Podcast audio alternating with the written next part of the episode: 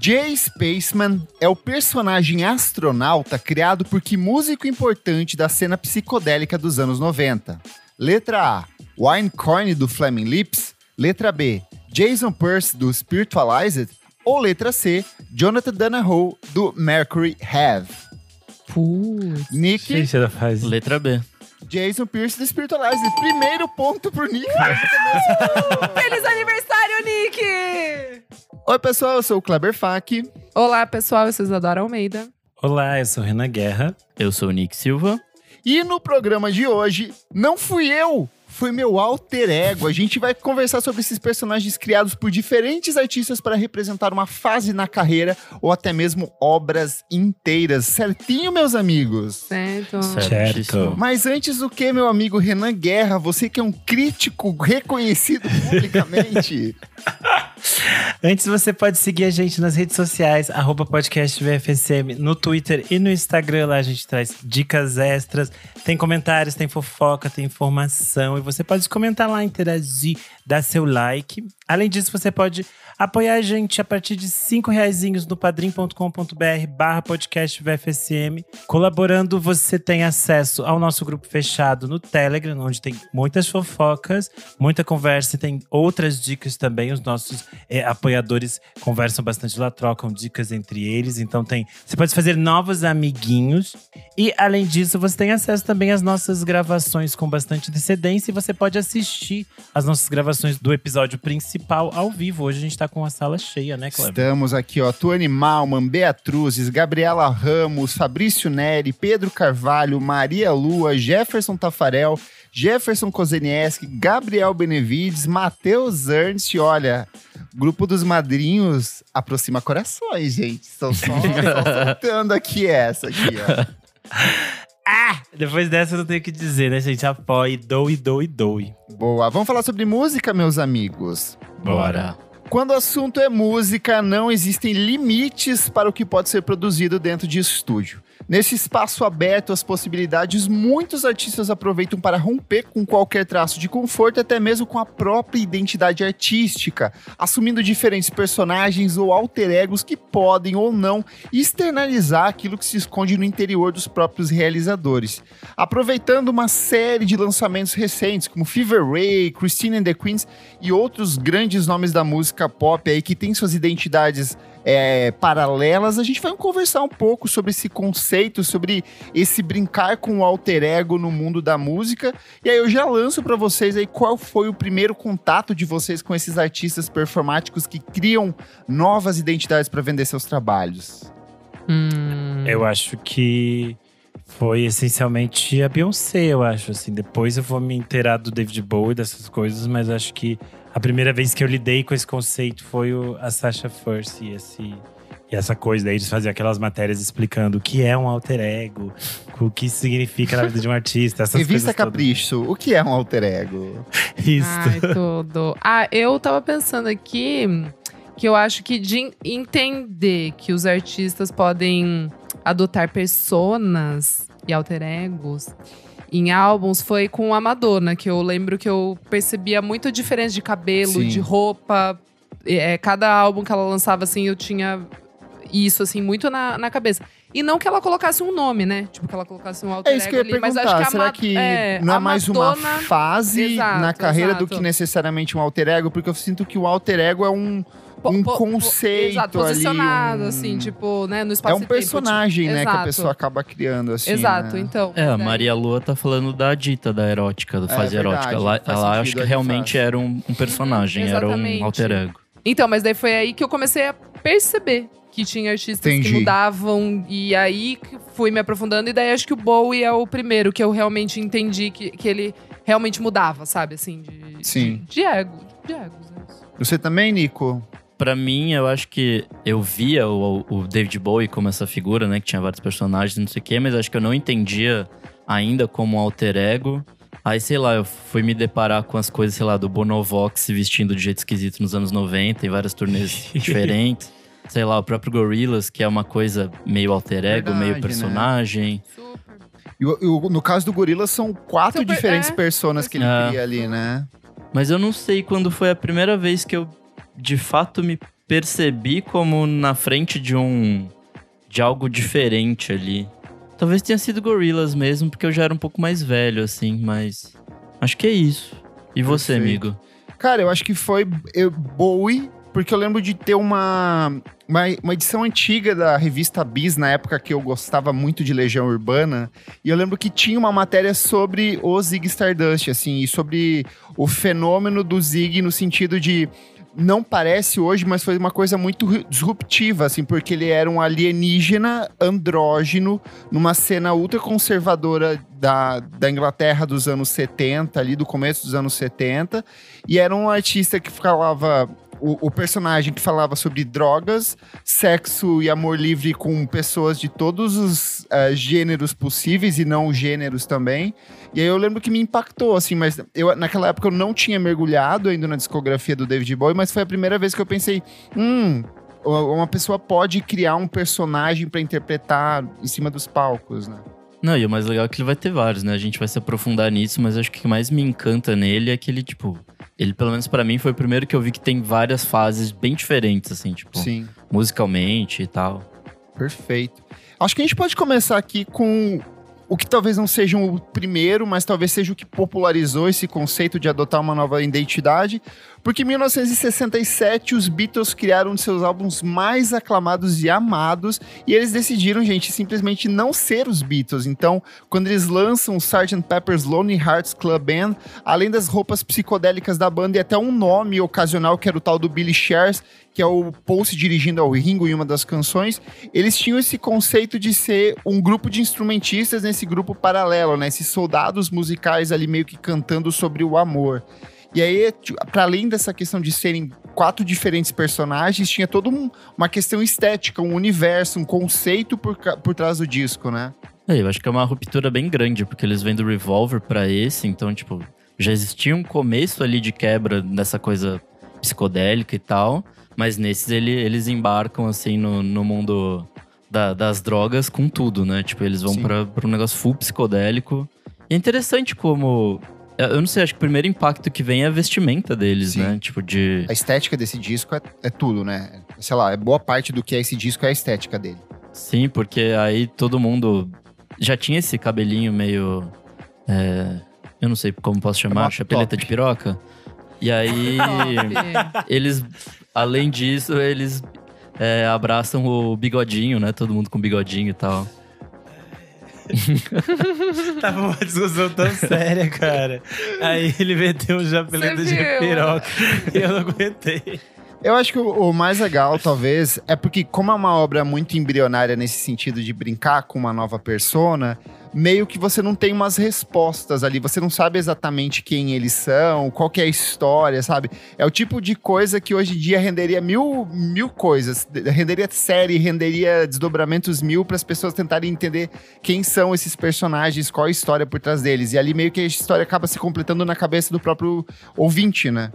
Eu acho que é uma coisa do, do, do período também, né? Como você falou, essa coisa deles estarem investigando. E também por ser uma banda, acho que é muita gente pra criar todas as coisas. E nem todos eles também. to- nem todos esses alter egos que a gente vai falar por aqui são tão bem desenvolvidos, assim. A gente às vezes tem.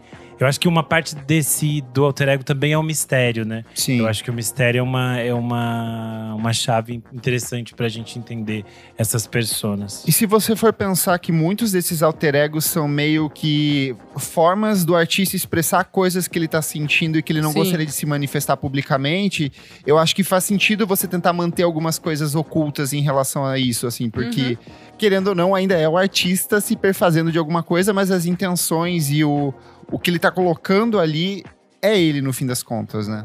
Sim, total. David Bowie, de Aladdin Sane ao Thin White Duck, ninguém na música pop adotou mais alter egos de forma memorável que o nosso querido camaleão do rock. E tudo começou com o Zig Stardust, que é uma estrela do rock alienígena bissexual, que meio que é, orienta a experiência do ouvinte no álbum The Rise and Fall of Zig Stardust and Spiders from Mars. Ele foi um avanço estético, assim, é, musical muito grande na carreira do Bowie. É um descasso para começo de, de, de conversa, assim. É um disco com algumas das composições mais incríveis e marcantes do, do Bowie, mas eu acho que é a primeira vez que ele se sente realmente livre ali para testar os limites da própria obra e ele faz justamente isso a partir de um personagem que ele acaba criando, né? E aí até tem algumas das entrevistas mais icônicas do Bowie são dessa época e são na televisão e as pessoas, os apresentadores meio que horrorizados, tipo, como assim? Quem é Zig Stardust? como que é esse conceito? O que que tá rolando, né? Foi muito transgressor na época. No doc que a gente viu ficou bem claro isso, né, amigo Sim. Renan? Isso que a gente já comentou aqui no, no programa. Eu acho que é muito interessante como ele causava essa confusão e ele levava muito a sério esse- essas personas e elas eram muito bem construídas. E isso deixava as pessoas muito confusas. O que ele é, o que ele pretende com isso, é, o que ele tá querendo.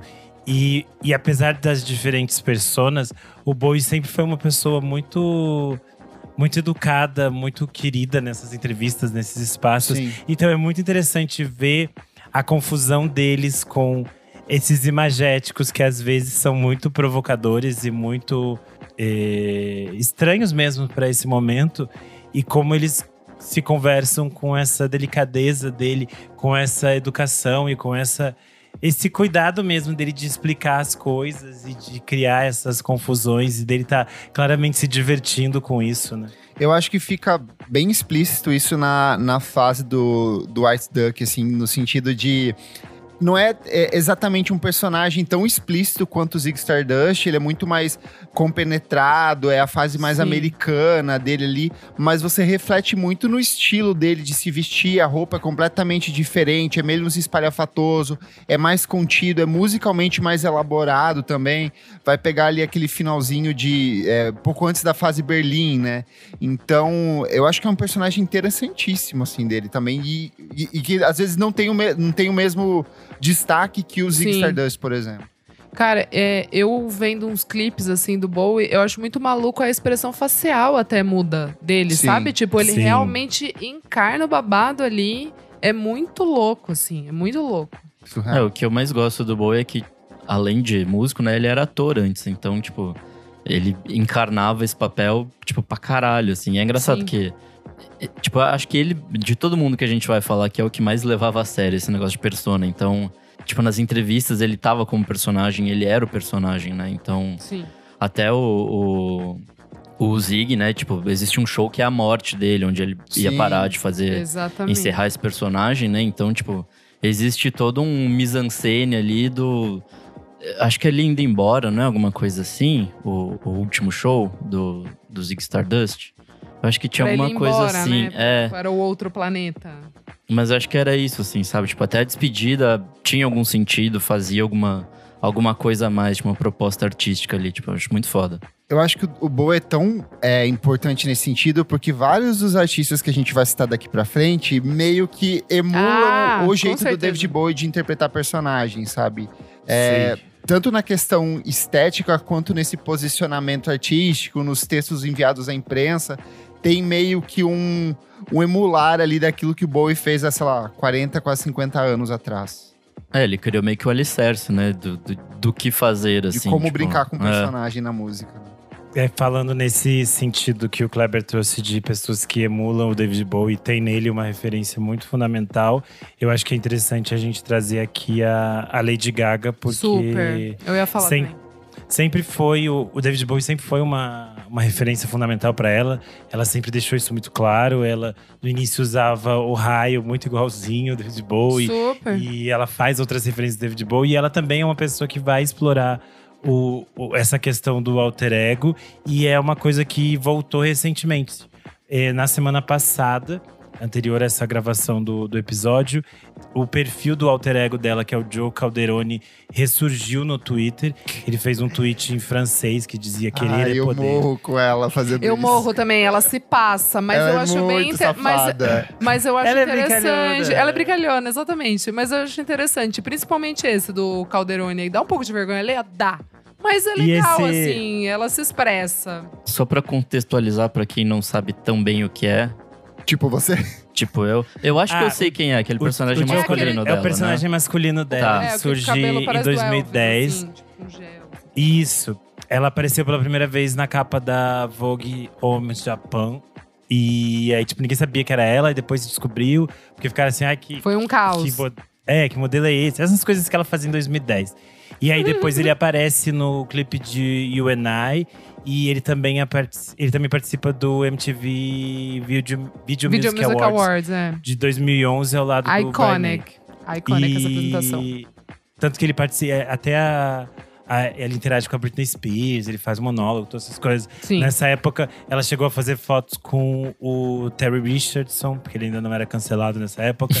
Essas coisas todas bem que gritam 2010, assim, foi tudo Nossa. que ela fez. E aí, tipo, isso tinha morrido, assim, isso foi ali, surgiu, aconteceu. Foi tipo um bafafá dessas coisas que a Lady Gaga fazia. E aí ele retornou agora, mas também a gente não sabe o que vai acontecer. Mas esse personagem não é meio que ela usa pra, tipo, é, denunciar machismos na indústria e não sei o quê? Não tinha um rolê assim? Ou então, eu tô mas ela nunca viajando? aprofundou muito todas essas coisas que esse personagem era. Era meio pra brincar com esses estereótipos Tá. masculinos do que era um muso do rock, essas coisas todas. Sim. Mas eu acho, a minha grande questão é que, querendo ou não, a Lady Gaga viveu 50 anos em 5 ali, 2008 até 2013. E basicamente, se a gente pegar esses anos todos ali, ela tinha 500 ideias. E Sim. podiam, cada coisa podia se desdobrar numa fase da carreira dela. E ela, tipo, gastou todas essas ideias numa velocidade meio estrondosa. E daí hoje em dia a gente fica lembrando. Lembra quando, no mês tal de 2010, a Lady Gaga fez X É coisas? verdade, é verdade. Mas E é eu achei. bizarro. Mas eu achei interessante, é, no Oscar, é, semana passada, ela se apresentou sem nenhuma maquiagem, só com uma roupa preta bem básica, assim. É que ali fazia E aí eu- sentido com a música, É, né? com a ela música. É, mas eu, mas eu também vi, tipo, um pessoal falando, tipo, ah, será que ela vai. É tipo meio que o começo de uma nova era, alguma coisa nesse sentido. É e que daí ela- ela apareceu ativa esse as bagulho personas, do, né? do Calderone aí, então não sei. Ela né? ativa os arquétipos, que é o que tá na É, moda essa então. semana no Twitter. E eu adorava na época da pandemia que ela ativava o arquétipo eh, mulher de negócios, que era quando ela ia dar dicas de pandemia, Sim. quando ela ia trabalhar com a ONU. Sim. Que ela colocava. Ah, ela coloca o óculos, é muito bom. É perfeito. Ela é perfeita, cara. E aí, Não, sabe- E ela é italiana também. Ai, ela é super Isso. italiana. Tipo, o Matheus ai, Ernst falou assim, o coque, sim, ela usa o coque e o óculos Não ali. dá. A gata, a gata até usa de nacionalidades. Saiu na CPI da Covid, gente. Maravilhoso. É perfeito, é muito bom. Agora falando de outra artista da música pop que o Renan já citou, Beyoncé. Ela sempre teve essa carreira muito controladinha ali no comecinho de carreira. O pai dela mandava, a mãe dela vestia. E aí no final ali dos anos 2000 ela começou a se libertar, o que resultaria lá no disco o 4, que é o, o momento de libertação dela. Mas ali em 2008 ela lança o I Am, Sasha First, que é um disco duplo, onde você tem uma primeira parte que é uma Beyoncé mais contida, sem maquiagem e camisa branca, assim, meio comportada, onde vem as músicas tipo Halo e outras coisas que são mais, mais é, cômodas, enquanto na metade seguinte do disco, que é o Sasha Fierce, é essa personagem que ela criou, que era justamente para extravasar os sentimentos, as emoções e tudo aquilo que ela tava meio que internalizando, e é da onde vem músicas como Diva, Single Ladies, e que tem uma pegada um pouco mais um pouco mais enérgica, mais sexual, mais apelativa, né? Eu acho musicalmente uma bagunça. Ele tem esse disco pra mim é uma confusão na minha cabeça, porque eu amo várias músicas que tem dentro desse disco, mas como álbum assim, como estrutura, como obra, eu acho uma confusão absurda, assim, pareceu muito mais um conceito, uma depois que o disco tava pronto, eu precisava meio de conceito pra amarrar essa bagunça toda, sabe? Mas o pior é que ela já tinha. Ela já tinha falado da Sasha Force antes do disco sair, Sim. ela já existia. Era uma coisa que ela falava, só que as pessoas não entendiam. E aí acho que trouxeram essa ideia pro disco, mesmo ele já estando meio amarradinho, assim. Eu acho bem truqueiro esse personagem, na real. É tipo. qual é o conceito? Preto e branco. E é isso. Basicamente é isso. Porque é a Beyoncé. Não, não tô reclamando que o conceito seja ruim, mas o que amarra tudo é clipes em preto e branco. E é isso. Tipo, não tem mais muita não, coisa. uma coisa ela é uma menina recatada do lar. É, bem Outra coisa. diferente. Ela é uma menina que vai pra balada, que vai pro disco, entendeu? Uma é uma jovem garota e outra é uma garota mulher. São duas personagens completamente E- diferentes ali. E eu acho que é, é um processo muito importante nessa, nessa transição mesmo da Beyoncé, essa fase do Sasha First. Porque a Beyoncé é uma estrela muito, muito gigantesca. e a vida dela sempre foi muito controlada. E ela sempre teve essa perspectiva de tipo assim, eu não posso errar, entendeu? Então, sei lá, tipo, a Sasha First talvez pudesse errar, mas a Beyoncé não pode, sabe? Porque ela foi criada dentro desse conceito de é, excelência negra, assim, ela tinha que ser, tinha que ser as coisas corretas. E deu certo tudo, mas é, ela deve ter comido bons bocados ali na, nessa fase de crescimento, que você não tem essa liberdade que, que a maioria dos jovens tem de experimentar. Eu acho que foi uma brincadeira dela pra se divertir, ela se divertiu e fez sucesso, né? Pra ela, isso que Fez. importa. Pelo menos rendeu eu- boas músicas, tá? É, É rendeu boas músicas. Mas eu super não. Eu, eu não associava, sabia? A um alter ego, a nada. Tipo. ah, sabe assim? Tipo, pra mim, eu lembro que na época não ficava muito claro. Tá, I am Sasha First, beleza. Tipo, ok. mas assim, mas tá, tá entendendo? Tipo, no. n- nas entrevistas. Tá ou bom, Beyoncé, eh, agora tá bagunça o entendendo, cabelo assim? e vira outra pessoa, mas é a não, mesma. então, mas é que, É, é, que ela tipo- dizia que a, Bi- a- esse alter ego da Sasha First, ele não aparecia pra gente. Ele Era- era dela, momentos, né? Era dela. Tá, E aí tá. surgia nesses momentos pra ela criar determinadas Sim, coisas. sim. E às vezes no palco ele poderia surgir, mas não, tipo, em entrevistas era a Beyoncé comportada, a Séria. E, E e mesmo ela- os looks também, assim, eu acho que não. É, a maioria não né? muda muito. Não muda muito. não eu é acho que muito, era é mais no coração, no coração dela. dela, e como que chegavam essas letras pra ela, talvez. Isso. Ou né? vai ver como ela provou em Austin Powers e o Membro de Ouro, ela não é tão boa atriz assim. Então ela não conseguiu. Vamos esquecer isso. Ai, mas esses, esses dias eu vi Mas um, eu amo Austin um Powers vídeo todos. do. Ai, como é que é o nome do ator que faz Austin Powers? Esqueci o nome dele. Ai. O Mike, Ma- Mike, Mike Myers. Mike Myers. Ele tava falando o quanto a experiência de gravar com a Beyoncé foi algo, tipo assim, apaixonante, ele falou. Ah, que ela era, deve tipo assim, muito mesmo, fofa. Cara. E Deve. que ela era muito jovenzinha, muito adolescente. Sim. E aí, tipo, ela não conhecia as coisas. Daí um dia ela perguntou o que era aquilo que ele tava ouvindo. E aí ele falou Led Zeppelin. E aí no outro dia ela tava ouvindo Led Zeppelin. E ela falou pra Ah. ele assim: ah, tipo, muito adorei essa música, muito legal. E ela ficou ouvindo os discos do Led Zeppelin enquanto eles gravavam o filme. E ele falou que ela era, tipo, muito fofa, que todo mundo no set amava ela. assim. Então, A Maria Lua, nossa madrinha aqui, puxa um assunto que está na nossa pauta, já está se antecipando. Mas pra quem tá assistindo a atual temporada de RuPaul Drag Race, tem uma das competidoras que é a Sasha Kobe, que provavelmente vai ser a winner da temporada. Ela é uma mulher trans, fudidona, assim, ela entrega muito, dança pra caralho. E rolou nessa temporada a Sasha Kobe comentando que ela andava junto com bailarinos da Beyoncé nessa época do, do Sasha First.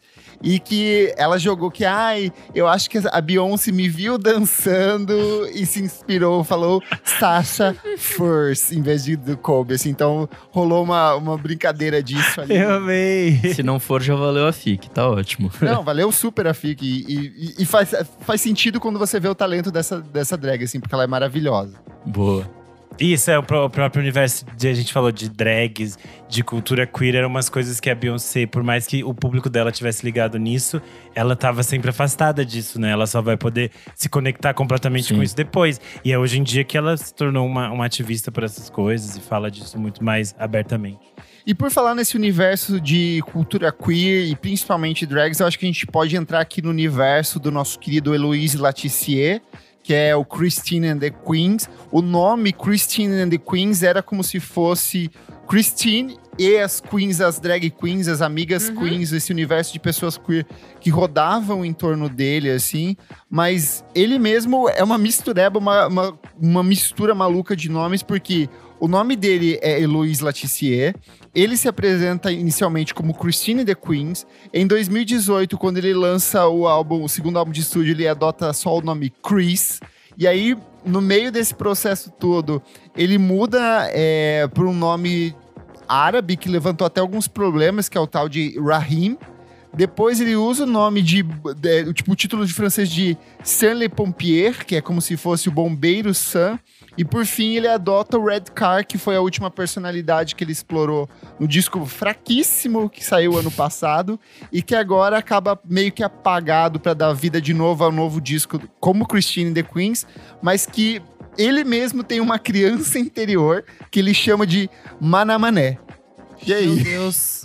Quanta coisa. Chris, Christine, Heloise. Muita coisa. É basicamente aquele. aquela série em que a Laura Dern tem várias é, personalidades e elas se confundem e nem ela sabe quem ela é. eu não sei, tem coisas que, sei lá, tipo, eu acho que o personagem é interessante ter e é, é uma coisa, mas pra mim é sempre extra música, assim, tipo.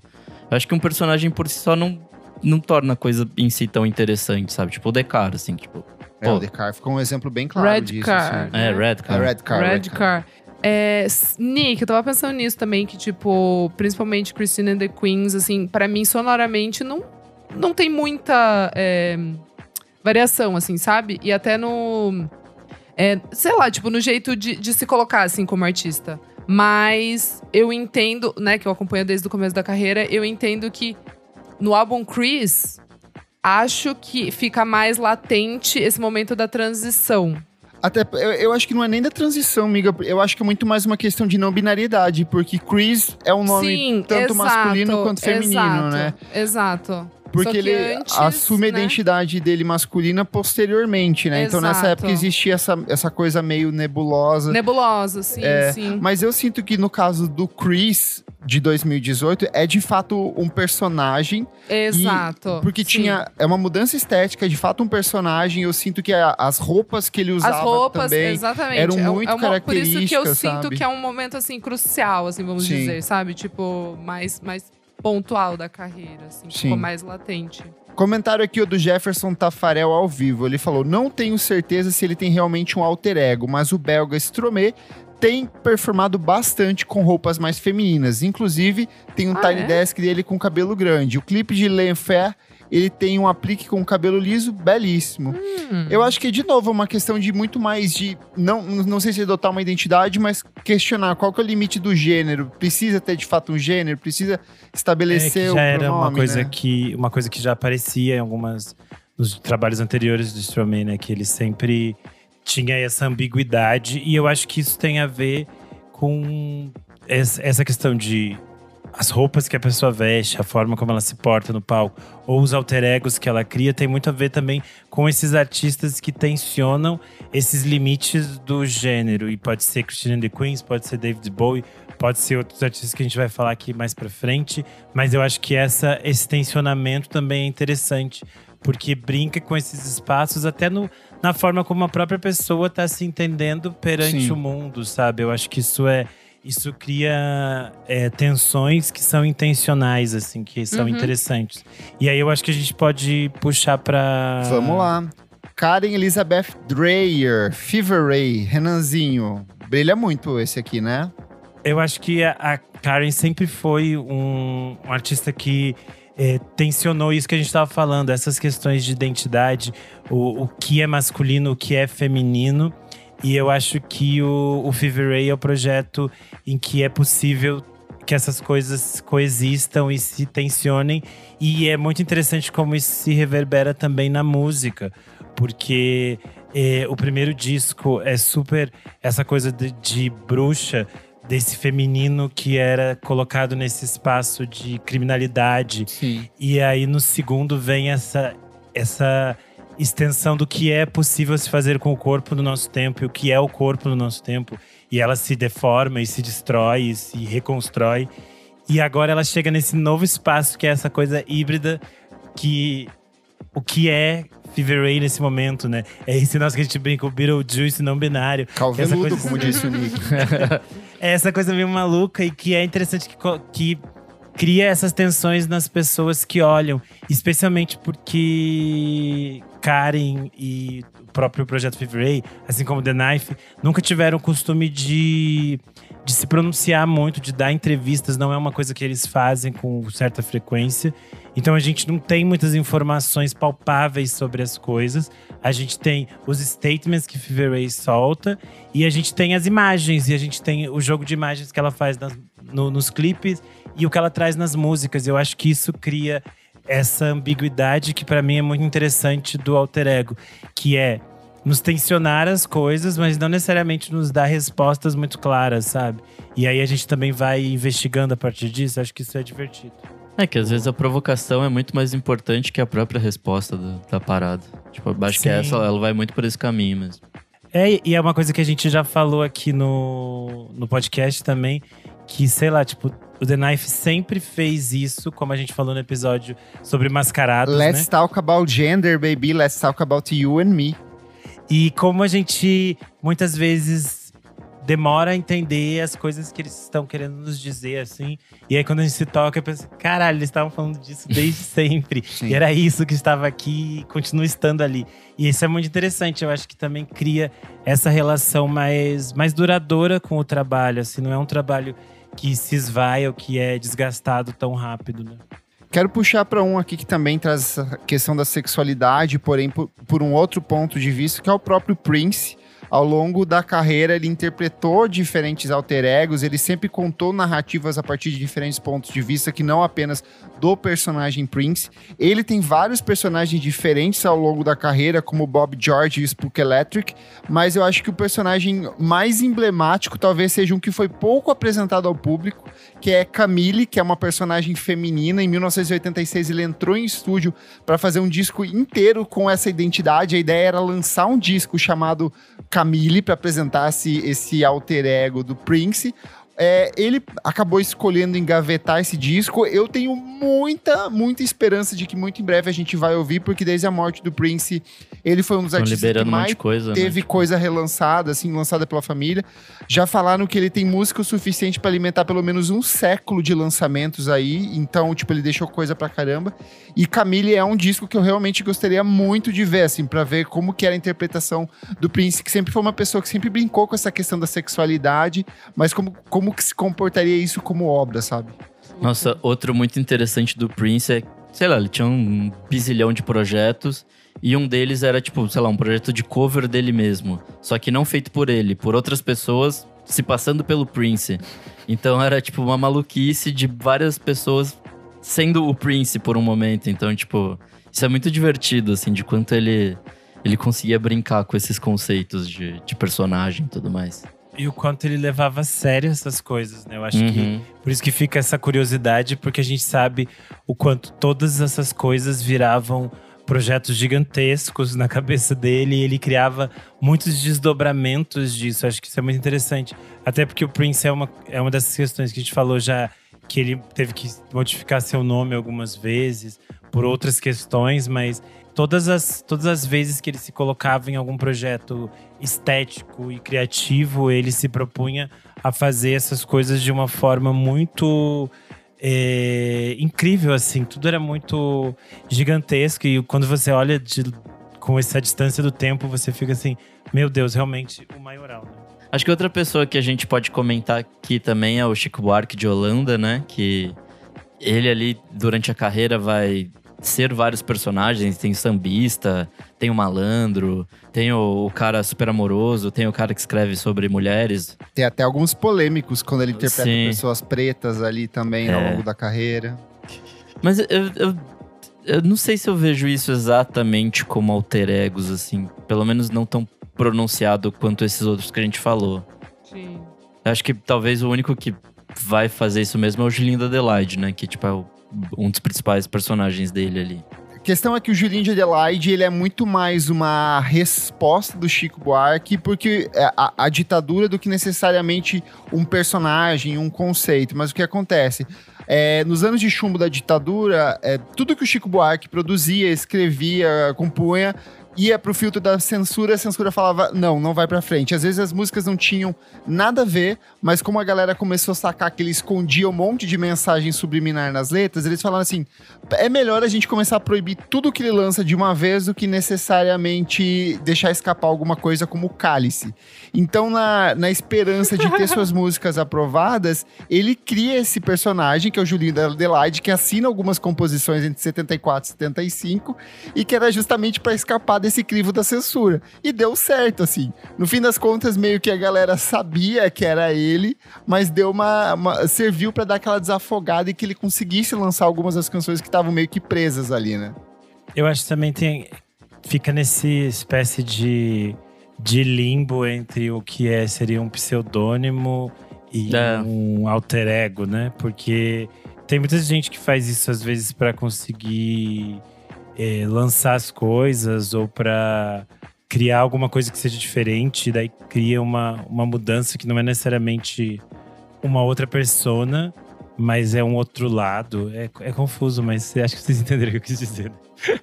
Super. Tipo quando, tipo quando o Sonic Youth inventou a banda lá, que era o. Ah, é, Chico Newt. Ion- É, Ionic South, sei lá. Tinha umas coisas assim que eles inventaram, umas coisas meio malucas que era só pra eles fazerem outros, outros tipos de som. E no caso do, do Chico, acho que se enquadra nesse espaço de muitas pessoas fazem essas coisas pra ter a possibilidade de lançar né, aquilo que estão fazendo. Sim. Eu- Tem uma né, mais ou menos parecida com essa, que também é algo que eu quero muito ouvir, que é aquele suposto disco de grunge que a Mariah Carey produziu Sim. nos anos 90 e nunca saiu, sabe? Gente. Nossa, isso é meu grande sonho. Meu Eu maior encantado. sonho é ouvir Já esse falaram disco, que tá, assim. tava pra sair, né? Ano Tá pra passado sair, surgiu uns tá pra boatos Meu que vai sair. Deus, que absurdo. Quero que muito tudo. ouvir. Não é necessariamente um alter ego, mas eu acho que fala um pouco dessas curvas nas carreiras que as pessoas vão fazendo, né? O Garth Brooks, aquele maluco do, do country, que é tipo super famoso, pelo menos lá fora. Ele tem um personagem que é gótico, assim. Tipo, ele quis lançar um disco gótico e ele se vestiu de gotiquinho, ah, eu tá? É acho muito isso engraçado. tão legal, eu acho muito bom isso. E acho que falando da Mariah também tem a Bianca, que era um personagem, sei lá, que ela vai adotar nos anos 90, que era. A personalidade era ser morena. E é isso. Quero puxar bom. aqui um dos meus favoritos dessa lista, talvez seja o mais recente e um dos mais inventivos, que é o menino Tyler the Creator. Começa pelo nome dele, Tyler the Creator. Eu acho que ele já é meio que um personagem ali. Esse Creator dá esse aval para ele brincar com as possibilidades, mas ele tem ao longo da carreira uma série de personagens diferentes que ele vai apresentando e resgatando dentro de cada disco. Então, a gente conhece o Tyler lá no Odd Future, no finalzinho dos anos 2000, e algumas das produções dele eram assinadas como Ace the Creator, e ele já traz esse personagem que é o Tron Cat, que é meio que a materialização da violência que ele tem dentro da, da cabeça dele. Então, todo aquele, con aquele conceito que não é um conceito, que era uma exposição do Tyler sendo misógino, sendo homofóbico, sendo extremamente problemático. Tipo um Slim Shade, assim, né? Tipo, que ele se recobre de alguém ali, tipo, né? O Eminem cria um Sim. personagem pra ser escroto. Basicamente é Exato. E aí é o Tron Cat dele. E fica bastante explícito isso no Goblin, que é o disco de 2011. Que ele tem também o Dr. TC, que era meio que um psicanalista que fica conversando com esse superego, que é o Go e o Goblin, que é outro meio que personagem que ele cria que é ainda mais violento que o Tron Cat. No Wolf de 2003, a gente conhece mais dois alter egos dele. Um é o Sam, que é a infantilidade e a dependência emocional. E aí o Wolf Halley, que é o id dele, e, e o, e o álbum meio que tem um triângulo amoroso ali entre o Sam, o Salem e o Wolf. Então ele vai brincando com essas coisas dos personagens. Em 2015, no, no Cherry Bomb, todos esses personagens voltam a aparecer, mas eles não são necessariamente explícitos, eles ficam mais ocultos ali ao longo de todo esse processo. Passada essa jornada emocional ali no Flower Boy, é o trabalho onde ele meio que mata grande parte desses personagens, porque é a primeira vez que a gente tá vendo o Tyler se expondo emocionalmente. Então, ele vai tratar muito da questão da sexualidade dele dentro desse disco, da bissexualidade e tudo mais. Então, é, é um outro processo, é ele se, se apresentando pela primeira vez. Mas em 2019, quando ele lança o Igor, ele volta a interpretar um outro personagem, que é esse personagem inspirado aí pelo, pelo nome do, do, do Dr. Frankenstein, né? Do ajudante do Dr. Frankenstein. Além de outros elementos de outros personagens que vão surgindo ali ao longo da carreira. E por último, a gente tem no Calm If You Get Lost 2021 um novo retorno desse, desse Tyler é, livre desses personagens, desses traumas do passado e buscando se encontrar. é, buscando se revelar e se encontrar de fato. E aí tem um, um fato curioso que na capa do disco a gente vê uma carteirinha, né? Ele assina pela primeira vez como Tyler, de fato, um disco, mas ele traz esse nome que é muito mais uma brincadeira que é o Baudelaire, né? Que é esse personagem viajante, é o Tyler meio que conhecendo o mundo e buscando por novas possibilidades, sejam elas artísticas quanto sentimentais. É, eu vou confessar pra vocês, quando são muitos personagens, em algum momento eu me perco. Sim. E aí eu fico assim, gente, eu não sei mais quem era. Quem está falando agora? Quem está É aqui com a isso. gente na sala? Aí eu me perco quando são muitos, sabe meu ponto. E se você quiser saber mais sobre esses personagens do Tyler the Creator, eu recomendo que vocês leiam a matéria Tyler the Creator e o uso das personas como ferramentas narrativas no hip hop. Tá lá na revista Balaclava. É um texto da Gabriele Neves e vale muito a pena para entender cada uma dessas fases na carreira Boa. do menino Tyler. Bom, a gente pode falar também de Snoop Dogg e o seu personagem Snoop Lion, Que é, Esse é ótimo. É, basicamente ele fazendo reggae falando de drogas, falando de maconha, né? Sendo que no Snoop Dogg ele faz rap falando de maconha. Então o que muda é basicamente só o veículo com que ele entrega a mensagem dele. Eu tinha esquecido que o Snoop Dogg antigamente assinava como Snoop Dogg Dogg. Eu, na minha cabeça sempre foi Snoop Dogg, não Snoop Dogg Não, Dogg. Eu Snoop tinha Dogg esquecido Dogg. disso. É, eu tinha Tanto que esquecido aqueles disso. que. Aqueles clipes que ele vira um cachorro, eu adoro. Poderia ser um próprio alter, um dos alter egos dele, É ser um cachorro de verdade, que é tudo quando ele vira um cachorro. Mas é engraçado, sei lá, o Snoop Dogg pra mim já é um personagem por si só, Sim, sabe? Tipo, ele não é. precisa de mais coisas. Ele, tipo, é basicamente ele só fazendo um reggaezinho, um dub e tal. E esse disco é bem qualquer coisa falando nisso. Mas a gente tem a informação que ele ganhou um Grammy de melhor álbum de reggae, mesmo sendo um dos lançamentos menos vendidos da carreira do Snoop.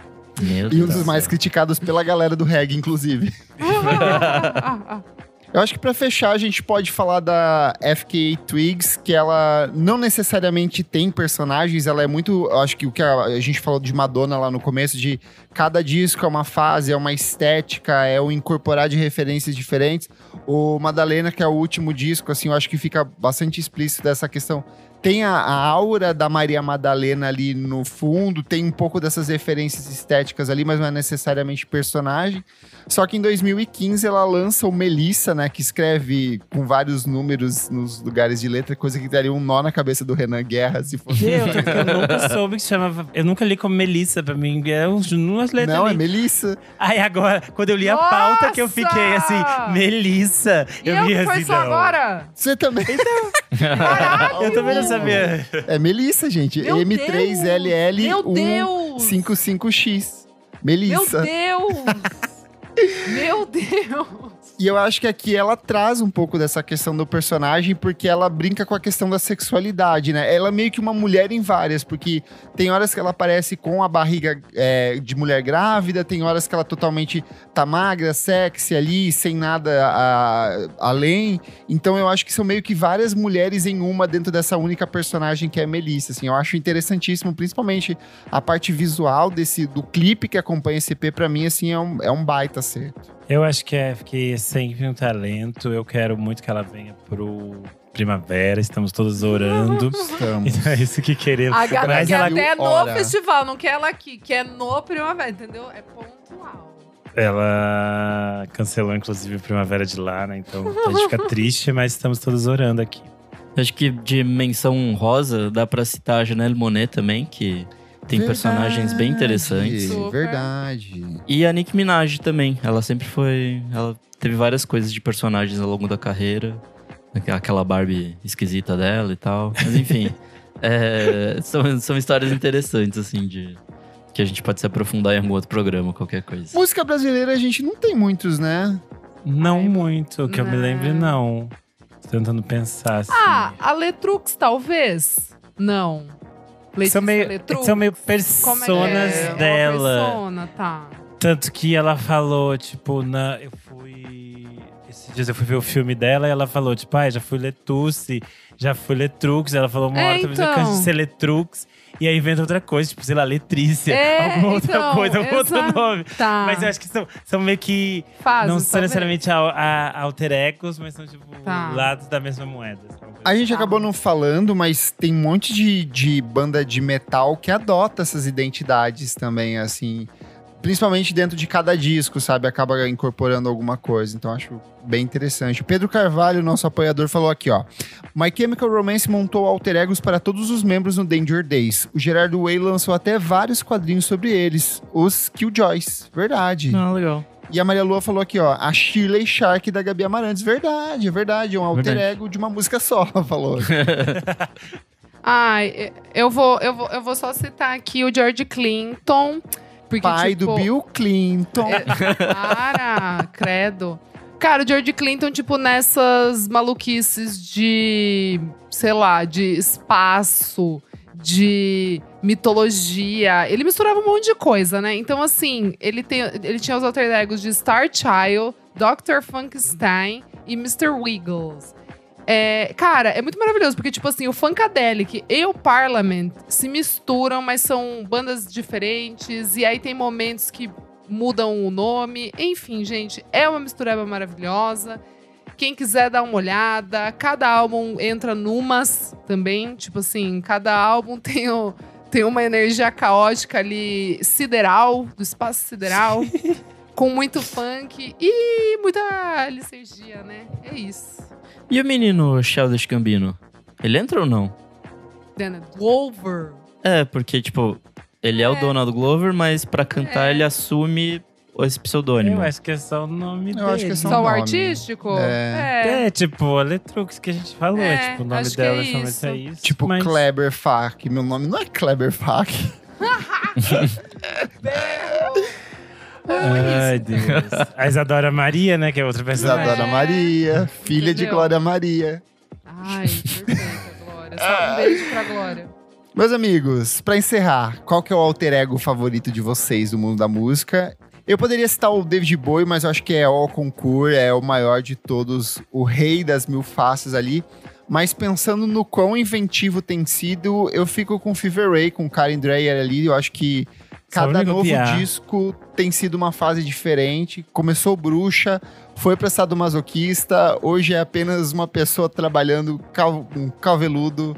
Então, quero ver o que vem nas próximas. Eu acho que vem aí um pendrive. A nossa Lucy. eu também fico com o Fever Ray. Ai, gente, eu, eu, eu gostei muito do Igor, do Tyler. Ah, é Sei tudo. lá. Eu acho foda. Acho que foi o último que eu falei assim: caralho, caras. Ei, entregou, hein? Você tá vendo as apresentações ao vivo dele? Agora, ba- desse ano? É. Não. Show Que rolou? showzaço. Ele anda com uma lancha na plateia. Tipo, Meu uma Deus. lancha gigante, assim, Cara, pro o, meio. o, o do e ele tá dançando. Nossa, Primavera, Primavera- por favor, traga. Então, do ano passado lá que eu vi, eu vi metade do show. É, é, a gente sente o impacto, viu? É, tem é cenário, é é tem, tipo, É, tem níveis, tem um monte é, de coisa. Exato. É meio que o Artista. Kanye fazia na época do Graduation, assim, claro, né? Mais simprinho na época. Mas é isso, cara. Que pena, né? Kanye cancelado. Que pena. Bom, vou de Tyler também, porque acho que hoje em dia ele manda bem nos personagens. Antigamente era só uma desculpa pra ser bosta, mas enfim, ele, ele prefiro acreditar que ele mudou e que ele se tornou um cara legal. E é isso. E você que está ouvindo o nosso podcast, vai lá no nosso Instagram, na edição desse programa, arroba podcast VFSM. Conta pra gente quais são seus personagens, seus alter egos favoritos do mundo da música, que a gente lê na próxima edição. Certinho, meus amigos? Certíssimo. Certo. Vamos pro próximo bloco do programa. Não paro de ouvir.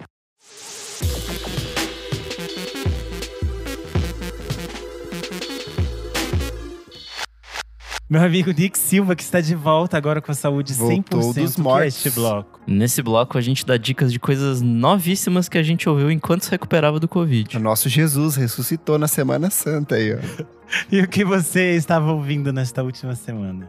Bom, tem algumas coisinhas é, requentadas, que é coisa que vocês já deram na outra Ah, não semana. vale.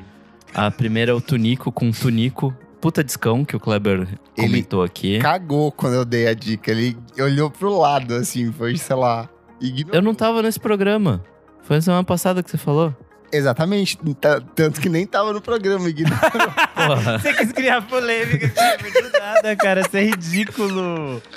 e, a- e o outro álbum que também foi o Kleber que falou, olha aí.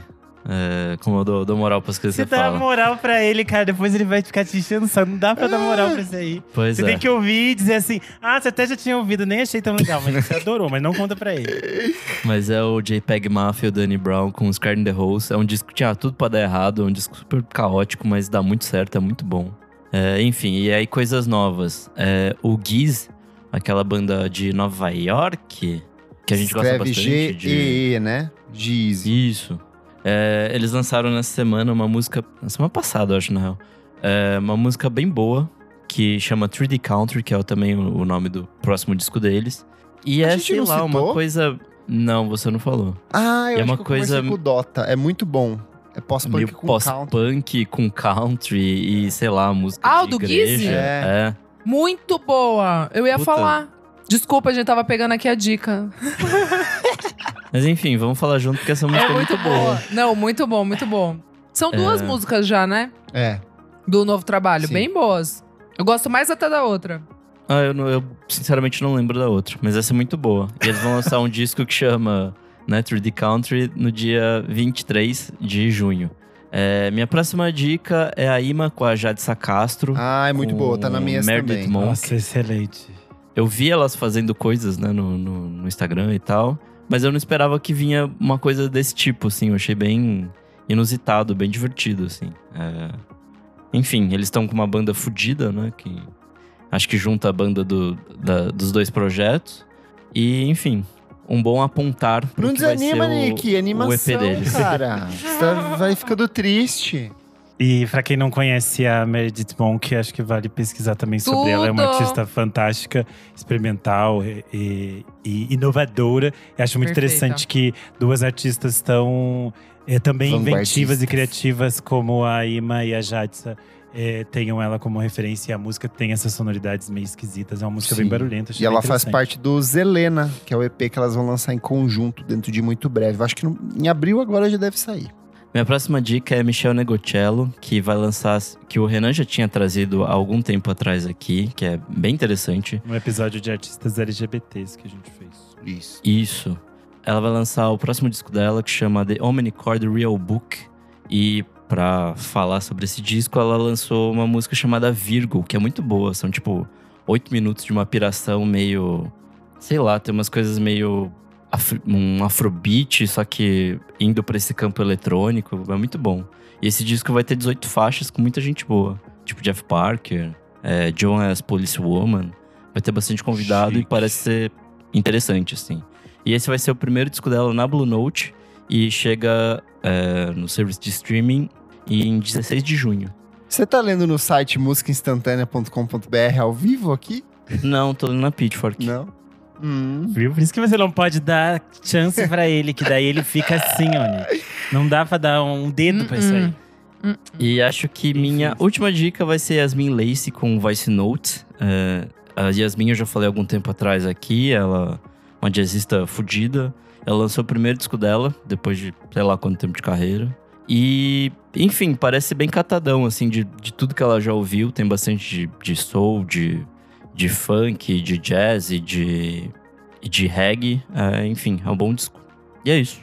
Bom, eh, minha amiga Isadora Almeida, o que trazes hoje? Bom, gente, vou trazer uma diquinha aqui, que é o primeiro álbum Ai, da Boy tudo. Genius. Muito bom. Não é, amigo? The Record. Boy Quem é Boy quem Genius, aí- Isa? É, pra quem ainda não está ligada, é o supergrupo de Julianne Baker, a Phoebe Bridgers e Lucy Dacus. Gente, achei gostoso. É divertido. Eu gosto bastante das músicas que são a Julianne Baker. Tipo, principal ali, assim, Sim. que dá pra entender que é, ela é a, a força ali do babado. Mesmo que as três, né, tipo, fizeram as músicas juntas e tal. Mas eu entendi que Nossa, também aquela elas- Satanist que é dela é muito boa. muito boa, não é? Ai, Isso. sei lá, eu acho que ela brilha, brilha assim, tipo, a, a, a 20 Dollars é dela também, não é? Eu acho que é. É porque Eu tem, elas se revezam da- o tempo inteiro, É, né? é, o tempo inteiro. Mas enfim, as que tem a Julian Baker, assim, tipo, dá pra sacar, eu, eu, eu curti mais, assim. É, gostei bastante. Eu gosto da Phoebe Bridgers trabalhando com pessoas. Tipo, eu adoro o Better Oblivion Community. Eu gosto quando ela, tipo, participa em música de pessoas. Tipo, eu acho que ela. Ela, ela, Ela agrega tá nos muito, mil assim? Tipo, feats nesses últimos meses Nos aí. mil feats, exato. A tipo, nossa backing tá vocal. a nossa back vocal favorita. E, A Duda Beat enfim, deles. E, cara, eu gostei bastante, assim. Não sei muito o que falar. É, Kleber, o que que você traz também? Cara, eu, eu gostei demais, assim, eu já tinha gostado dos singles, eu acho Not Strong Enough, tipo, muito catchy, assim, pegajosaça. O que eu mais gostei é o fato de que, tipo, é, como são três compositoras, meio que as músicas são multitemáticas, então elas começam Sim. de alguma coisa, mas no meio do caminho, sei lá, vai falar sobre luto, sobre depressão, sobre crise do impostor, sobre a falácia da inferioridade feminina, então tem, tipo, um monte de assuntos dentro de cada faixa, assim. Então eu achei bem interessante isso. Musicalmente tá interessante. Tem coprodução da, da Jason. Tem coprodução da Illuminati Horrors. Então eu acho que é um Tudo. disco cheio de mulheres fodas cooperando pra fazer, tipo, dar certo, sabe? Então eu achei que tá infinitamente melhor do que o EP que elas tinham lançado há alguns anos ali. Eu também. Nossa, outra, outra vibe ali. Bom demais. Nada, nada tristinho. Gostei, é isso. Bom, meu amigo Kleber, que trazes tu hoje? Coelhinho da Páscoa que eu trago para ti, Renan Guerra. Nessa Páscoa, Vamos nessa lá. Semana Santa. Patofu está de volta com mais três músicas inéditas. Amo Só Você, que é uma versão para uma canção italiana, e que amo solo te. É, tem Diga Sim e Dias Incertos. Elas. Com, aqui a gente já tem nove faixas do novo álbum de estúdio deles, que é um disco comemorativo para celebrar os 30 anos de fundação do Patofu. Eles estão sempre lançando três singles. Essas três, assim, são um pouco mais calminhas, mas ainda assim muito bonitas. A Georgia, que é uma cantora, baterista que eu sei que a minha amiga Isadora Eu gosta amo. bastante, ela anunciou o novo álbum de estúdio dela, Euphoric, e ela lançou Ai, a não vi. música It's Euphoric, que tem coprodução do Rostam Batmaglige, ex-Vampire Weekend, que é o parceiro dela ao longo do disco. Eles viraram amigos por DM no Twitter, porque ele ouviu o disco, a música que ela fez com o Muramasa, e aí eles viraram amigos, ele foi elogiar ela e ela chamou ele pra produzir esse disco. Ai. Giovanni Cidreira está de volta com música inédita, Dois Lados, é uma parceria com o Russo Passapuço e a Meli. Ela sai pelo selo Máquina de Louco, que é o selo que vem lançando os trabalhos do próprio Baiana System. Vamos para os discos aqui. William Tyler and the Impossible Truth. William Tyler é um violonista maravilhoso que eu gosto bastante. Ele lançou esse disco que é gravado ao vivo, Secret Stratosphere. Tyler, The Creator, que lançou o maravilhoso Calm If You Get Lost em 2021.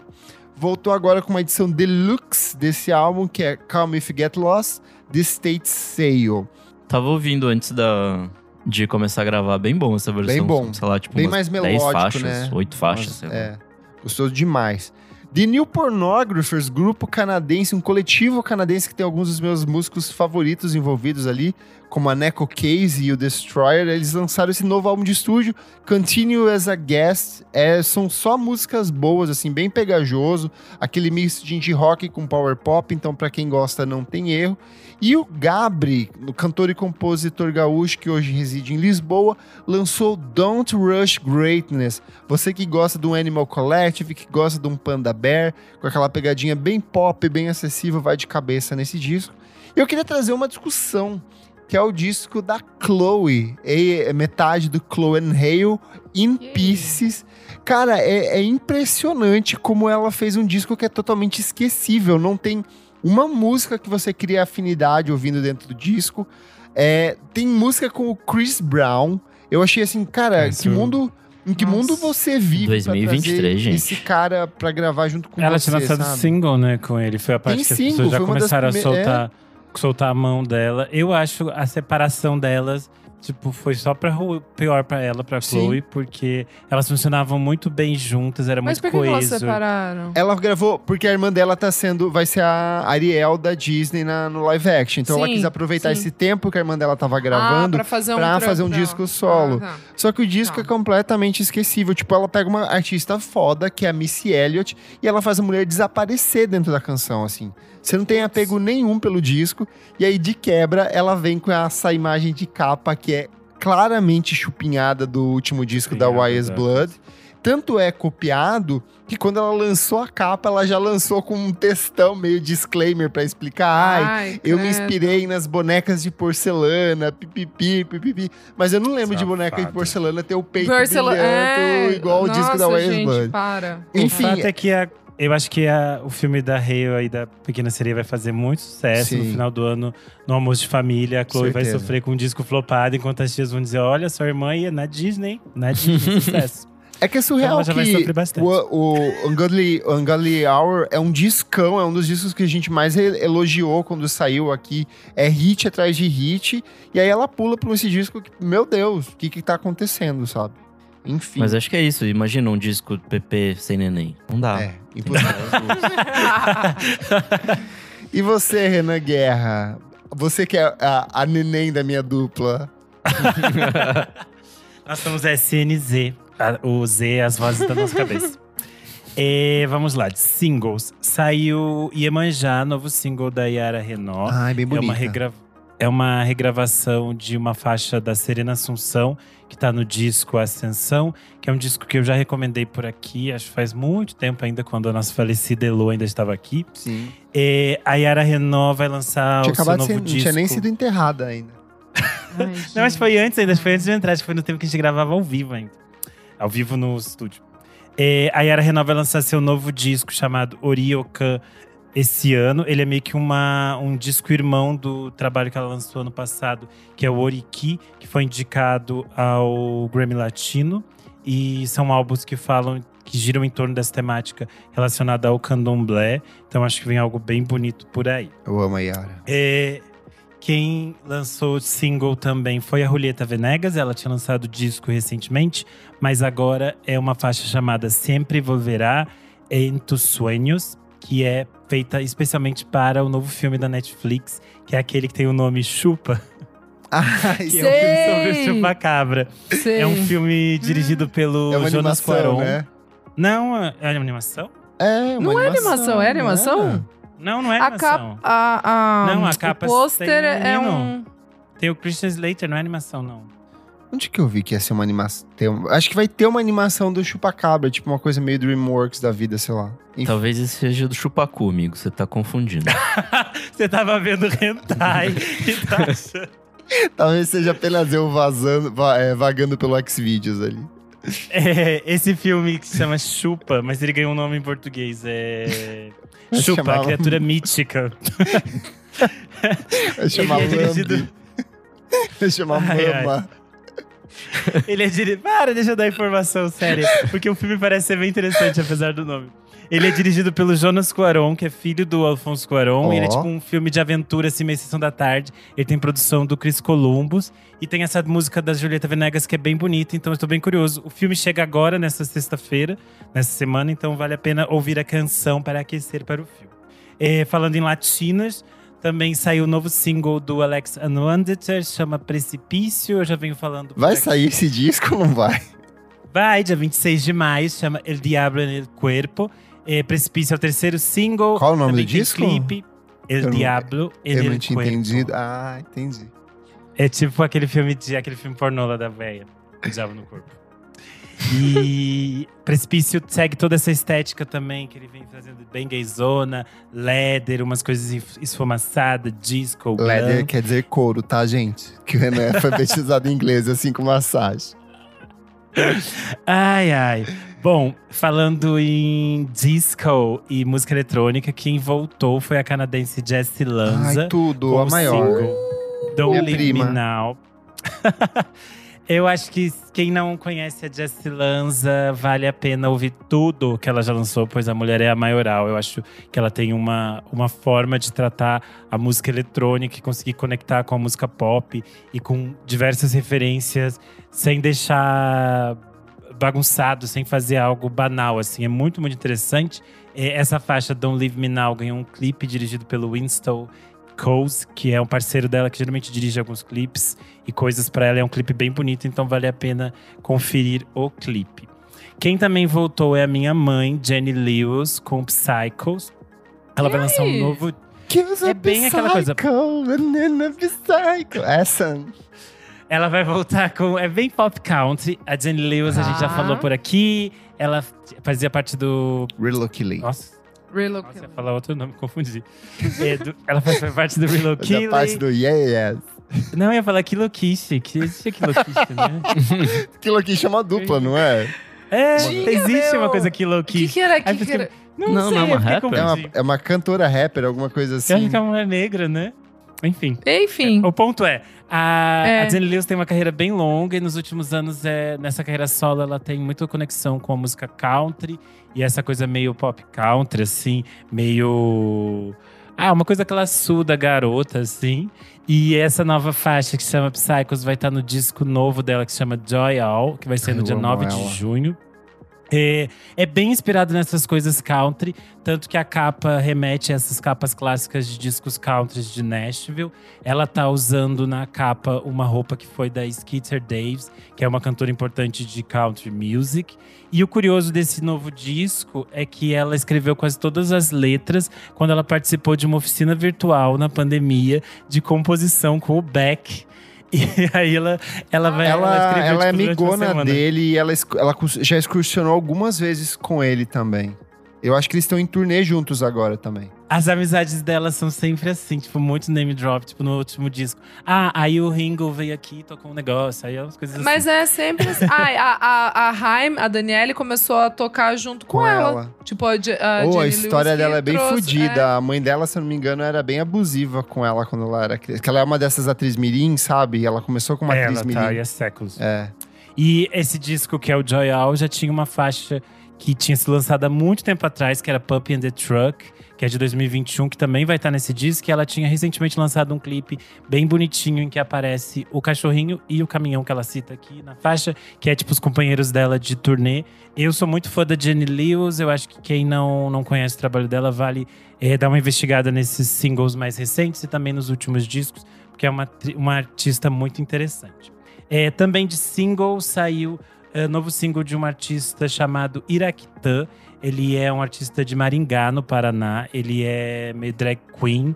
É, só que é muito interessante porque o trabalho do Iraquitã é, é super estranho, assim. A gente tá muito é, com essa coisa de popularização de RuPaul e tudo mais. A gente chegou um momento que muitas drags são muito parecidas e elas são esteticamente iguais. E no Brasil, como a gente fala em, em drag music, todas elas se repetem tematicamente e esteticamente, né? A gente tem muitas filhas de Pablo Vittar e de Gloria Groove e o Iraquitã é tipo uma coisa completamente fora da curva, meio estranha. Essa faixa que ele lançou agora se chama Muiraquitã, que tem explica, um pouco da explicação do porquê do nome dele, essas coisas todas. E essa faixa é um feat com a Chad Lyrian. E eu acho que é bem interessante ver o vídeo dele, porque como é, é um artista bastante visual, acho que é um vídeo bem bonito e dá um pouco dessa ideia da estética do artista. Ele já tinha lançado um outro single em 2021. Eu cheguei a conversar com ele lá no Screen Yell. Então acho que também quem ficar interessado dá para resgatar, entender um pouco mais sobre o trabalho dele. E para fechar, saiu o disco novo da Adriana Calcanhoto, Errante.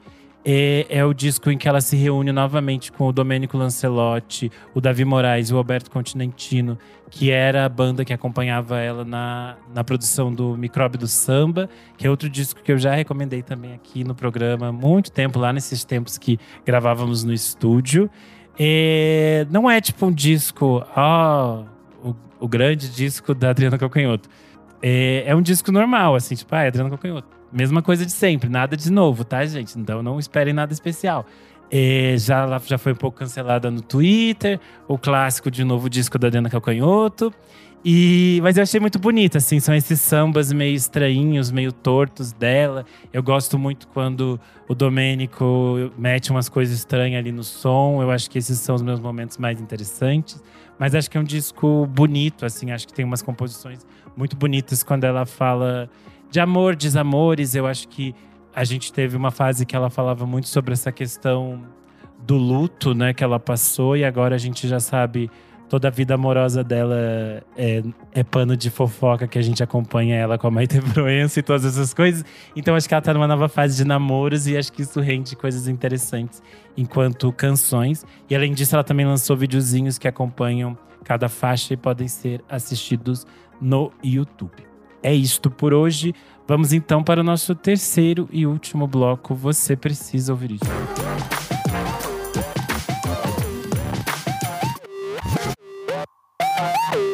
Vamos lá, nosso terceiro e último bloco. Nick, o que é esse bloco? Nesse bloco a gente pode falar qualquer coisa aí que vier à cabeça. É isso aí, então. Nossa. Vamos lá. Kleber. Fati, o que você traz? Vou começar com uma coisa alegre e depois uma triste. A alegre é um perfil no TikTok que se chama Ray Bull. É uma dupla que faz harmonizações de voz com duas músicas distintas que acabam combinando. Eu já mandei pra Isa um videozinho semana passada que ela ignorou, que eu falei, você vai chorar. Não, amigo, eu não consegui abrir. Mas Eu eles. não consegui abrir. Ela ignorou. ignorou. Imagina, ele me manda os negócios, eu já cago de dar risada, as bobeiras que ele me manda. Esse eu não consegui abrir. Deixa eu tentar até de novo. Aqui, ó. Eles fazem coisas tipo. Kimi com Modest Mouse, Coldplay É, com então, alguma esse outra você mandou. coisa, assim. É bem legal. É, Ray Bull, R-A-Y-B-U-L-L.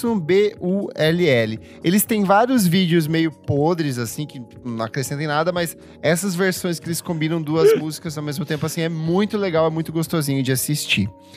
E aí, meus amigos, a notícia triste é que Ryuichi Sakamoto, nosso querido cantor, compositor, multi-instrumentista, ator, um dos homens mais influentes da música recente, veio a falecer.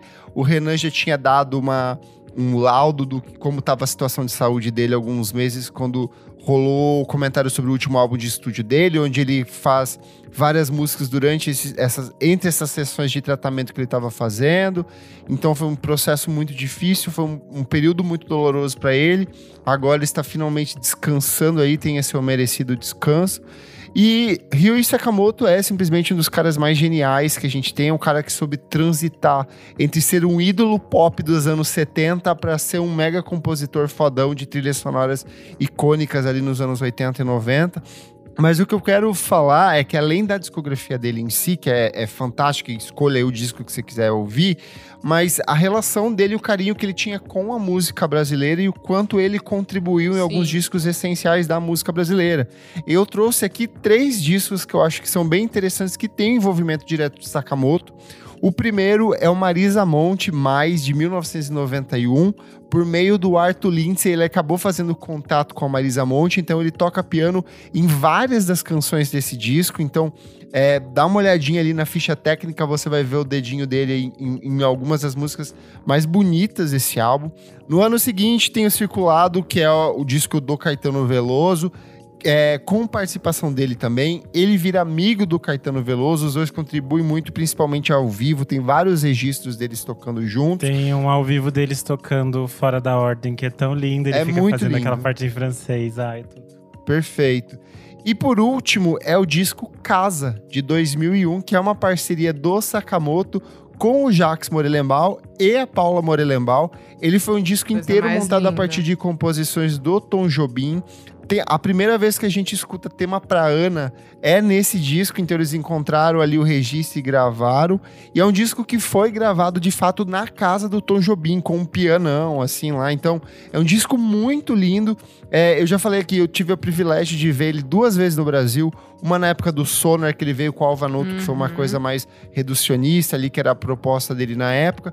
Mas a apresentação que ele fez em 2017 no Ibirapuera, que tava lotado, cheio de gente, e ele tocando um monte de brasilidades ali, foi uma das coisas mais bonitas que eu já vi na minha vida. Então, ouça Ryuichi Sakamoto, tente encontrar tudo que esse cara fez, que tem muito material para você começar a ouvir a partir de agora.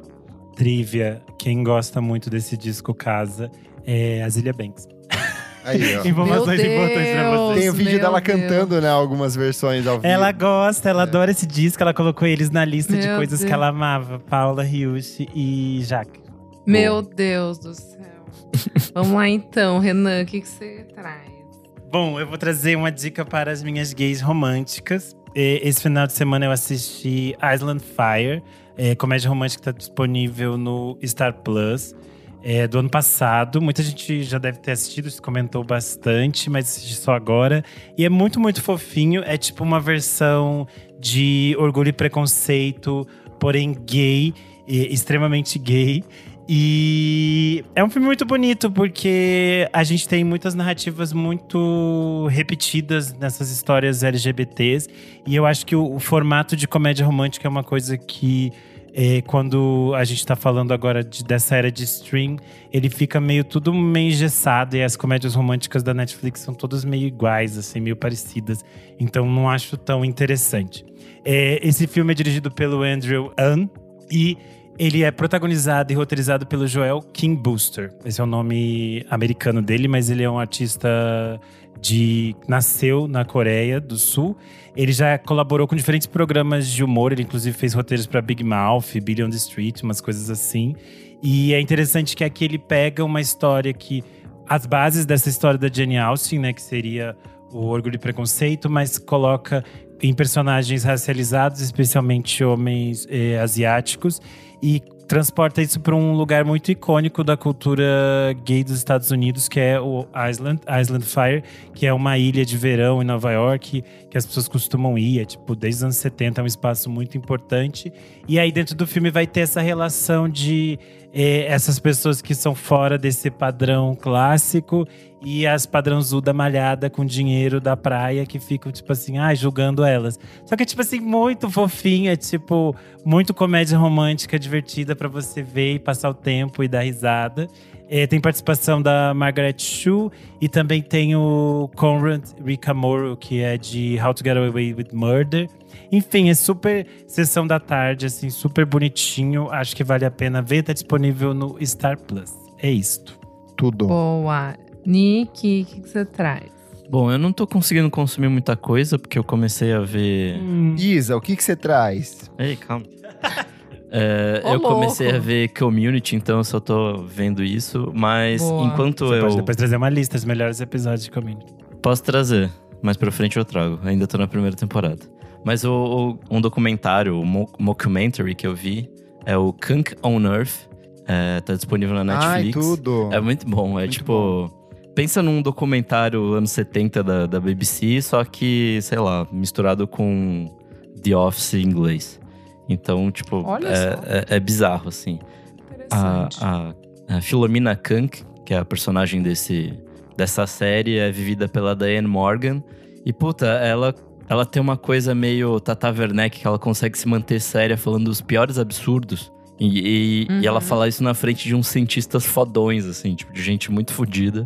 E ela fala, tipo, umas coisas absurdas e mantém a seriedade. É muito bom, assim. É...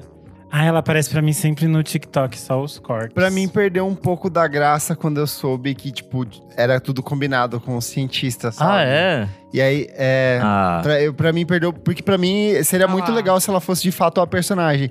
Mas aparentemente, durante as gravações. Ela mesma deu uma entrevista depois falando que durante as gravações eles tinham que interromper o tempo inteiro e fazer vários takes porque eles não paravam de dar risada Entendi. durante o negócio.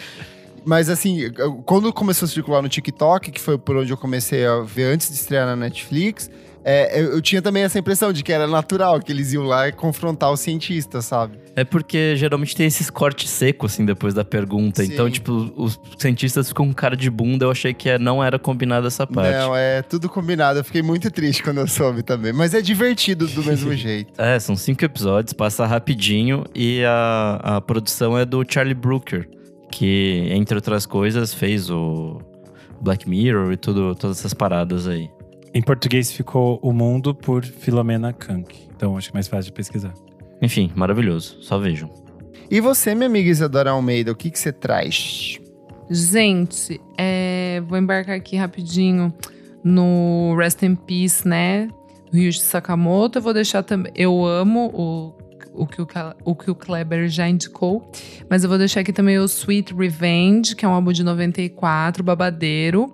Sakamoto andou para que o menino Harry Styles pudesse copiar absolutamente tudo o que o Sakamoto fez nesse álbum e outras coisas. E eu sei que o Maurício Amêndola do Monkey Buzz gosta também bastante desse álbum. Dá um shout out aqui pra ele, então. E é isso, gente. Corram atrás do Gente, essa capa é muito Harry É Styles. absurda, é perfeito. não, tu, não, depois que eu vi esse álbum, eu falei. Ah. É que o Harry Styles Ah, gosta do Harumi Hasono, né? Que é o amigo dele, gosta, do parceiro do, gosta. do- da, da Não, e banda. tudo que o. E tudo que o Light in the Attic, aquela hum, gravadora, tipo, Sim. relança, e tudo que eles fazem, tipo, ai, enfim, que preguiça, não vou entrar nesse assunto. É, e também quero deixar aqui para quem é su, para quem é de Succession. Succession está em sua última Succession. temporada, caralho. Eu acho que eu vou começar a ver. Eu, eu comecei a ver. Ai, amigo, pelo amor de Deus, Eu comecei é a a coisa ver White legal. Lotus, assisti o primeiro episódio. Ah, você não tinha visto White Lotus ainda? Ainda não. Tô esperando começar a ficar engraçado, que ainda Ai, não que ficou. delícia. Não. Ai, a primeira temporada eu acho mais legal do que a segunda, juro. Eu também acho a Nossa. primeira melhor que a Eu- segunda. nossa, eu acho bem mais engraçada e mais. Mas eu acho que maluca. depois que eu terminar, eu vou ver Succession. Eu, Nossa, eu sinto que é o tipo de série que eu vou adorar quando eu começar a assistir. Nossa, você vai amar, amigo. Você vai engolir o negócio. É, então, e agora tá- estamos na última temporada e já assim, já, já os primeiros episódios, assim, já pesadíssimo. vergonha alheia atrás de vergonha alheia, desconforto atrás de desconforto, sabe? Daquele jeitinho que a gente adora, gente. Então é isso, assistam. Não vou dar spoiler aqui, mas os irmãozinhos estão, ó. Aqui, Aprontando ó, altas loucuras na HBO. várias coisas. É isso. Comentários referentes à última edição do programa, como foi o Lola Palusa Brasil 2023, em que fizemos um resumão do festival, compartilhamos nossos shows favoritos e áudios dos ouvintes que ouvimos, que encontramos por lá. Vou começar aqui com a Juladeira Fotografia. O que foi o show do Tame Impala? A expectativa era muito e superou. Não precisou nem do disco voador de luz para me abduzir. O show do The 975 foi impecável, mas temos que falar. Matt Healy tá abusando demais. Quero ele vivo pro show solo que ele prometeu. Adorei também os Prometeu. shows da Rosalia e da Billy. Confesso que não conhecia muito e me encantei. PS, não podia deixar de agradecer o abraço carinhoso que ganhei do Kleber. Vocês não imaginam como alegram minhas sextas-feiras. Ainda tinha bebido pouco e não tive coragem de incomodar o Renan, que estava todo divo de vermelho. Isadora, só vi pelas fotos dessa vez. A gente também, amiga, a gente nem Ai, que mentiroso! Vi show com vocês todo me dia. deixou falso. morta de inveja por estar no cercadinho vendo The Night 75. Agora só falta conhecer o Nick. Melhoras pra você. O Nick morreu, amiga, você não tá sabendo. Ah, Kleber, me, cha- Kleber! Kleber me chamou de moça. Uh, ganhei o dia. É isso aí. Ai, ai. Vou Vamos chamar, lá. a próxima vez eu vou te chamar de coroa quando eu te encontrar, Ju. Ei, coroa. Kleber! O Kleber, a, gente tinha perguntado aqui qual o seu show favorito, né? O arroba Zurquinho falou. Old, que foi o da Rosalia. O show dela é do tipo que depois que acaba você pensa, como é que eu vou viver agora? Fui no show dela no espaço Unimed e assisti a transmissão desse no Lola e posso afirmar que a experiência é quase a mesma. O único outro show que me deixou sem rumo foi o da PJ Harvey no Pop Load. Ansioso pelos próximos da Menina Rosa. E eu sou muito Mia. Boa. Comentário do Gabriel Benevides, que cada vez que eu o encontro ele tá mais vermelho ó, no- no- nos shows. O melhor show pra mim foi no. Tame Impala, onde realizei um sonho de finalmente ver ao vivo. Rosalia, não acredito que via Motomami Tour, The 975, Billie Eilish, Skrillex, Tovelo, Jamie XX, que fez um set absurdo. Basicamente, o Gabriel recomendou Amou tudo, ele amou tudo. tudo. Uma Amou pessoa que tudo. gosta de viver. É, arroba apenas Vic comentou. O melhor show do Lola ficou entre Tame Impala e Rosalia. Menção honrosa ao The 975. Queria ter visto a Billy, mas a estrutura do palco estava impedindo de ver o show, aí optei por ir descansar. E por último, comentário do GBRL Lagácio, eu acho que é Gabriel alguma coisa. Gabriel Mel- Augusto. Augusto. A- Augusto? Augusto. É, Gabriel, Augusto. Olha aí. É, Virou melhor hoje, eu consegui ler. Hoje eu fiz o Renan aqui. Melhor show foi do Tami. Realizei um sonho de vida de ver o show do Kevin e banda. Olha, ele é todo no primeiro nome. Tami. Tami, Kevin, ele não fala Tami. Gretchen. Tami Gretchen. Musos da direita. Eu sou arroba Kleberfac no Twitter e no Instagram. Dicas diárias de música todos os dias. E você também pode acompanhar o meu site, musicainstantanea.com.br. Eu sou arroba Almeida Dora no Instagram, Almeida Dora underline no Twitter. E é isso. Eu sou underline Renan Guerra no Instagram e no Twitter. E no OnlyFans. Ainda não. Você tá quase abrindo pra pagar o aluguel do mês que vem. Você podia montar um OnlyFans conceitual, assim, tipo, meio pelado vindo uns Ah, eu acho que eu odeio isso, eu odeio isso. É o OnlyFans conceitual, a pessoa entra lá, tem conceito. Ih, se você quer ver, rola. Desculpa. Ai, que baixaria. Eu sou arroba Nick Underline Silva no Twitter, Nick Silva no Instagram. E é isso aí. Também podia fazer um OnlyFans editando áudios do podcast e rola também. Talvez isso alguém tenha fetiche, aí pode ser. É, nossa, olha como ele edita. O fetiche do audiófilo. É. Não esquece de seguir a gente nas nossas redes sociais, arroba podcast VFSM em tudo. Segue a gente na sua plataforma de streaming favorita. Avalie, dê cinco estrelas, faça seu comentário, compartilhe. Agora, às vezes, tem perguntinhas lá no Spotify, o Kleber deixa pra vocês, então também participem lá. E se puder, apoie a gente no padrim.com.br barra podcast VFSM. padrim.com.br barra podcast VFSM. Por apenas cinco reais por mês você ajuda nossos aparelhos a continuarem mantendo o nosso podcast vivo. Você tem acesso ao nosso grupo fechado para assinantes. E você ouve programas com muita antecedência, vê as maluquices que a gente grava ao vivo aqui. E hoje, olha, você participa da gravação ao vivo. Hoje estamos aqui ó, com o Lucas da Sansão, que pintou o cabelo essa semana, eu vi no Twitter, a Beatruzes, o Roberto de Souza, o Gabriel Benevides, que falou que passou o filtro solar no Lollapalooza, o Gabriel Cordeiro, peço, favor, o protetor. Fabrício Neri, a Tuane Malman e a Maria Lua. A Maria Lua também tá de desenho hoje. ó. Tá de desenho, é, mas ela tá mais bem acabada. O, o- o Gabriel. São tá dois estilos diferentes. Ai, É, gente, chega de Muito palhaçada. obrigado pela Deus. sua audiência, obrigado você que está ouvindo e até a próxima edição. Tchau, tchau. Tchau, beijo.